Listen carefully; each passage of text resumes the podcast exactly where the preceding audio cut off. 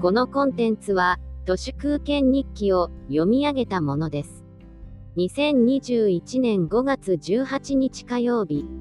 日本の政財感学マスメディアによる遅い、疎い、頭がおかしいの3、3、7拍子がコロナ禍の悪化とともに少しずつひどくなってきて、防衛省が都市部でワクチンを1日100万ショットやるのであると、やたら取り金で竹中平蔵絡みのシステムベンダーに、丸投げした仕組みが紙と鉛筆よりひどいエセデジタル、単なるハリボテであることがようようわかり、そもそも老人がワクチンを打つために、大手町合同庁舎なる都心部まで電車で来いとか、何考えているのでしょうか。戦争に負ける間際に銀座にあった国民酒場のようで、もはや老人にワクチンも打てない日本、先進国の真逆、皇太国という言葉しか出てきません。壮大な空振りを繰り返しているうちに、バッターボックスにダグアウトを掘ってしまうようなダメな組織は、結局何をやってもダメ、それ以外の教訓は何一つ得られないかなと思います。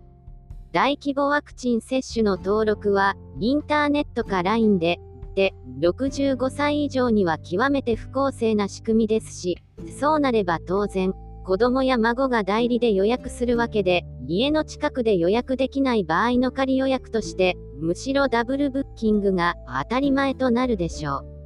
ユーザーの気持ちになってサービスを作れないありとあらゆる政財感覚マスメディアの宿話です。失語のサイコパスである菅義偉にビビって何の役にも立たないシステムをダメだと分かっても立ち上げてしまう霞が関の公務員に一体何の存在する理由があるのでしょうか。子供や孫に将来なってほしい職業ランキングの第1位が公務員とかよく言われますけど役人も高齢者もどっちもどっち目くそ鼻くそだろうなと思います。政財感覚マスメディアまるっと公務員と考えた方が良さそうです。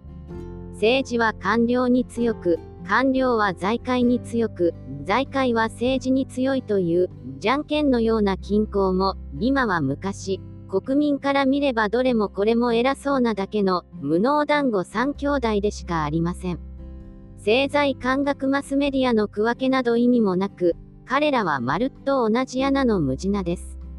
日本人は、なぜかはわかりませんが、空っぽの神殿を20年おきにすっかり新しくする、式年遷宮とやらをやりますけど、約20年間日本に根ざしている空っぽといえば、森喜朗から続く、清和会政権です。